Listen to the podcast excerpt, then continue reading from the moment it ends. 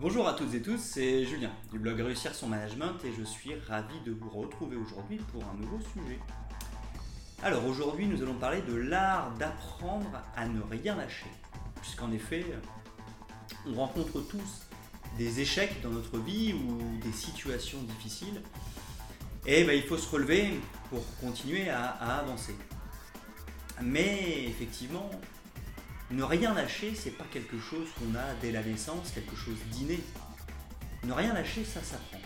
Il y a six points pour apprendre à ne rien lâcher et je vais vous en parler tout de suite. La première chose, pour ne rien lâcher et pour apprendre à ne rien lâcher, c'est d'avoir des objectifs. Parce qu'effectivement, si on n'a pas d'objectif, il y a de grandes chances qu'en cas d'échec ou en cas de coup dur, on ne sache pas quoi faire. Finalement, qu'est-ce que c'est qu'un échec ou un coup dur? C'est une situation qui nous oblige à prendre un chemin différent de ce qu'on avait envisagé. Tant que l'objectif est clair, c'est pas grave. Tous les chemins mènent à Rome, on peut changer de chemin pour atteindre l'objectif. Donc la question c'est comment est-ce qu'on définit un objectif?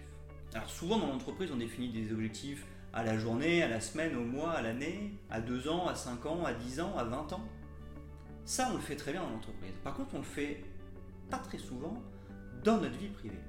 Et l'idée, ça va être simplement de définir des objectifs de vie.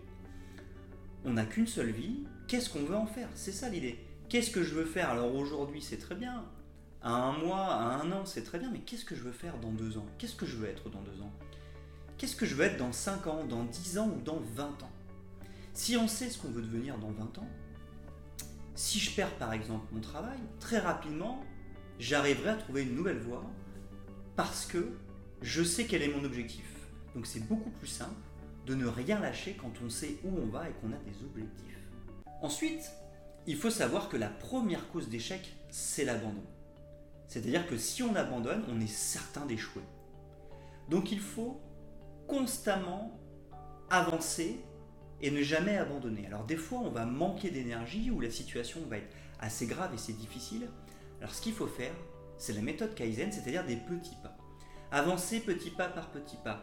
Certes, l'objectif est loin, on voudrait peut-être avancer plus vite aussi. Prenons sur nous, nous avons, moins d'énergie et nous sommes dans une situation qui est délicate, donc faisons des petits pas. Par exemple, prenons un exemple simple, pour ne pas faire dans le dramatique, mais on, on est en surpoids et on veut se remettre à faire du sport, par exemple. Et on aimerait bien courir 2-3 heures par semaine. Mais c'est pas possible, puisqu'on n'a pas l'habitude d'en faire. Si nous faisons 10 minutes de sport par jour, c'est assez accessible, ça fait quand même 1h10 à la fin de la semaine.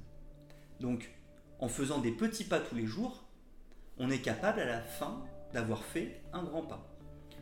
C'est-à-dire qu'au lieu de faire une séance d'une heure 10 une fois par semaine, ce qui est déjà bien quand on n'a pas l'habitude de faire du sport, on fait que 10 minutes par jour, mais au final, le résultat est le même.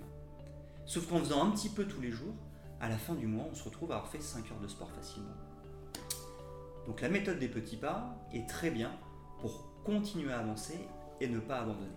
Le troisième point va être de savoir rebondir.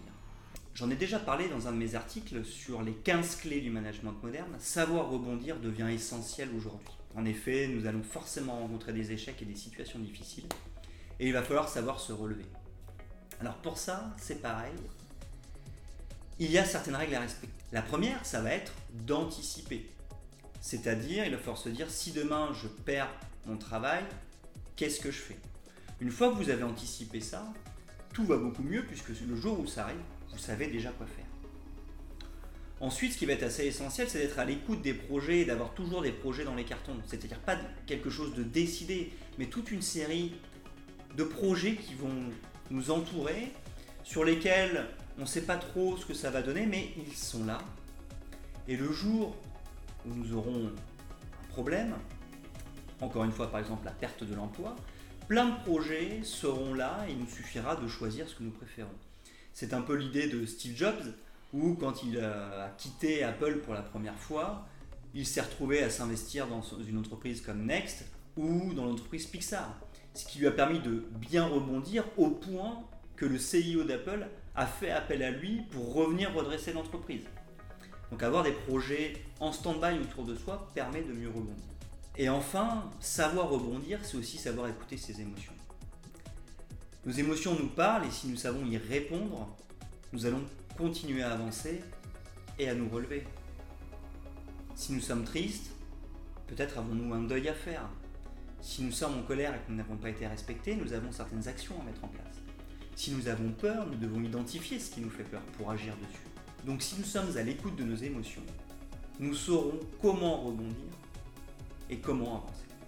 Ensuite, il faut savoir que le travail finit toujours par payer. En effet, on peut voir que des personnes réussissent, vont très loin et très fort, mais il ne faut pas croire que ces personnes n'ont rien fait. Et ça, c'est essentiel. C'est-à-dire que si à un moment donné, on ne veut rien lâcher, ça veut dire qu'il faut travailler et continuer à travailler et avoir cette croyance que le travail finit toujours. Moi, j'adore la, biographie d'Arnold Schwarzenegger.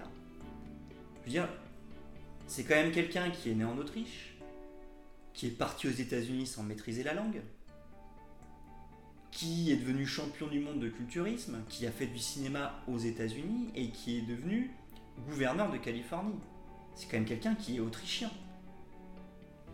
Donc il a dû apprendre à maîtriser la langue pour être au cinéma, il a dû apprendre à maîtriser la culture du pays pour devenir gouverneur de Californie.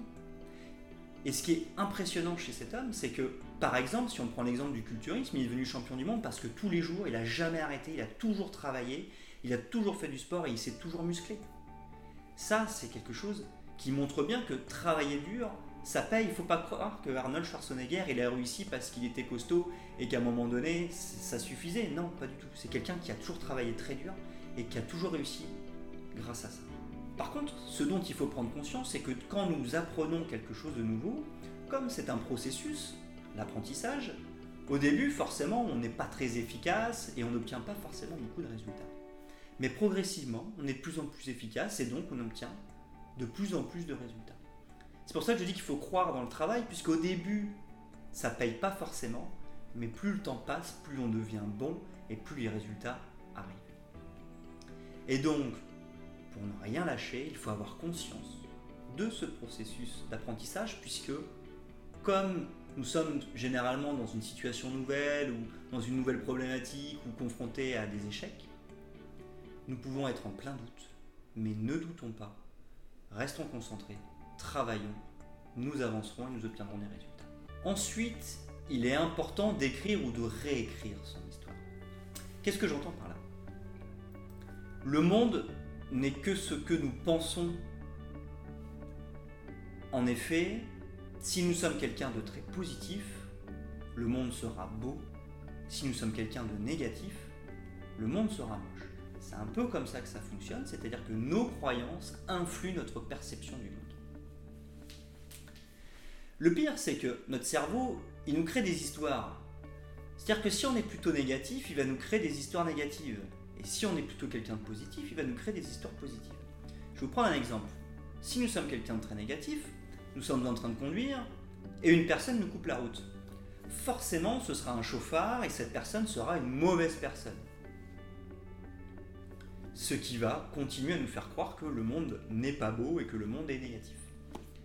Si par contre nous sommes quelqu'un de positif et qu'une personne nous coupe la route, alors nous dirons Ah tiens, cette personne a peut-être quelque chose de très urgent et de très important à faire. Ou Ah tiens, cette personne n'a pas fait exprès, euh, elle ne m'a pas vu. Donc nous restons dans un cadre positif. Donc le cerveau va nous créer des histoires positives si nous sommes positifs et des histoires négatives si nous sommes négatifs. Du coup, ce qui est important et très intéressant, c'est qu'une fois qu'on a conscience de ça, on peut agir dessus. Si j'ai conscience que la négativité entraîne la négativité, qu'est-ce que je fais? L'idée, c'est de casser la spirale de, la négativité et de mettre du positivisme, j'ai envie de dire. Si nous sentons que nous avons un regard négatif sur le monde, mettons en place des idées positives. Avec le temps, nous allons nous y habituer et nous changerons la perception du monde. Et de ne rien lâcher, c'est ça aussi, c'est savoir être positif. Et donc, c'est être capable de prendre conscience que nous sommes dans une spirale négative pour la casser à travers des idées positives. Enfin, le dernier point essentiel, mais que vous connaissez tous, pour ne rien lâcher, il est essentiel d'être entouré de passion, mais surtout de sa famille et de ses amis. Vous le savez, il y a quatre sphères qui nous entourent, la sphère professionnelle, la sphère sociale avec nos amis, nos passions collectives, j'ai envie de dire. La sphère familiale avec notre conjoint, nos enfants et notre famille très proche. Et puis la sphère intime, la sphère privée, c'est-à-dire nos passions individuelles, ce que nous sommes et ce que nous avons euh, besoin, nous, personnellement. Et l'idée, c'est que ces quatre sphères restent continuellement actives. Pourquoi? Puisqu'il arrivera forcément un moment où une de ces sphères ne sera plus active. Et dans ce cas-là, nous pourrons compenser grâce aux autres sphères. Par exemple, nous vivons un deuil, un, événement malheureux, nous allons nous tourner encore plus que d'habitude vers notre famille pour être soutenus et pour ne rien lâcher et continuer à avancer. Si nous perdons notre travail, nous pourrons nous appuyer sur notre famille. Si nous perdons un être proche, nous pourrons peut-être nous appuyer sur notre travail. Donc le fait d'avoir des sphères actives nous permet de ne rien lâcher et de se sentir soutenu pour avancer. En complément, je voulais préciser juste une chose qui me paraît essentielle, c'est que ne rien lâcher, ce n'est pas s'accrocher à quelque chose et à ne plus bouger. Ça, c'est essentiel. Ne rien lâcher, c'est d'être continuellement en dynamique. Ça veut dire que ne rien lâcher, c'est être en capacité d'abandonner certaines choses pour basculer sur d'autres choses. Ne rien lâcher, c'est être en dynamique et continuellement avancer, mais en adaptant le chemin. C'est essentiel puisque l'immobilisme n'est pas ne rien lâcher, mais au contraire, c'est ce qui peut conduire vers de nouveaux échecs. Je vous remercie de m'avoir écouté et j'espère que ce sujet vous a plu et vous a aidé. Je vous donne rendez-vous sur mon blog Réussir son management, ainsi que sur mes réseaux sociaux pour rester informé de mes dernières parutions. N'hésitez pas aussi à vous abonner à ma chaîne YouTube. Et je vous dis à très bientôt pour un nouveau sujet.